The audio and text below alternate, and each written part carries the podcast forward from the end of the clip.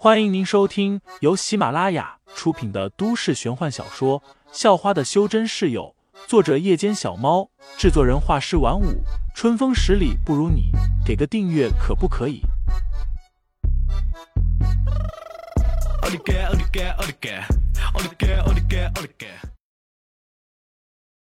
第八十六章，你外婆不是人下。我现在就带你去镇上去。别以为我不知道你打的什么算盘！大胖子却一脸看破了一切似的，随后就拎着老六往镇上走去了，边走边回头说道：“庄神、小云，你们放心，我一定会帮你们把钱都拿回来的，一分都不会少。要是少了，我把这老六给剁了。”张维秀点了点头，他很信得过这个大胖子，这大胖子也都是村里出了名的热心人。跟庄家也熟，庄大红还没病倒的时候，两人就经常一起到山上砍木头。你别想半路跳车或者开溜，老子开车慢摔不死你，顶多摔断手脚，但老子不会赔钱。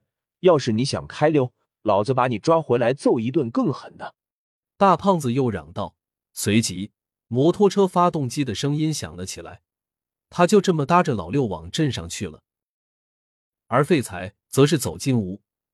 把连树给他的那颗药丸拿给了庄大红，说道：“大红叔，你把这颗药丸吃了，病就会好了。”庄大红接过药丸，拿在手中，很好奇的看了看，又闻了闻，最后一咕噜就吞了下去。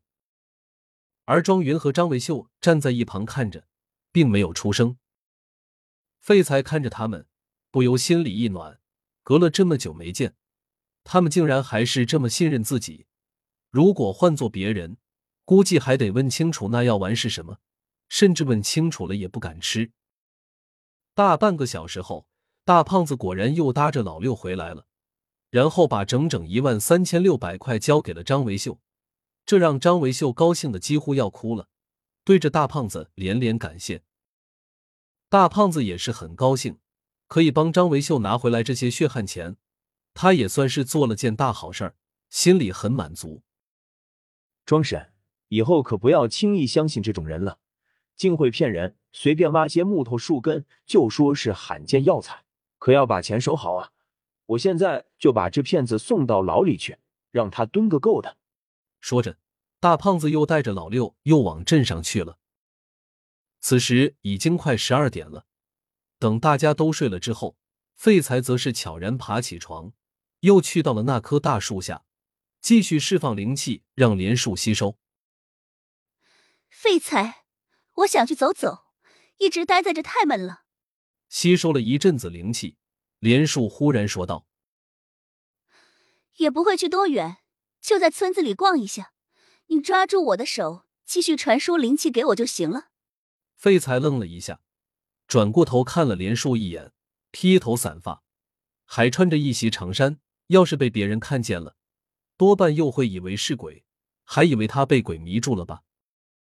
不过废材觉得莲树还真的有些可怜，可怜到让人心疼。这么久以来一直都待在小溪边，因为缺乏灵气，哪里都不敢去，便点头答应了。其实我也算是认识你很久了。莲树忽然说道：“刚才听你和那个姑娘聊天，才发现是你。”才认出你来，废材呆了一下，许久才反应过来了。确实啊，这妖怪确实认识他很久了。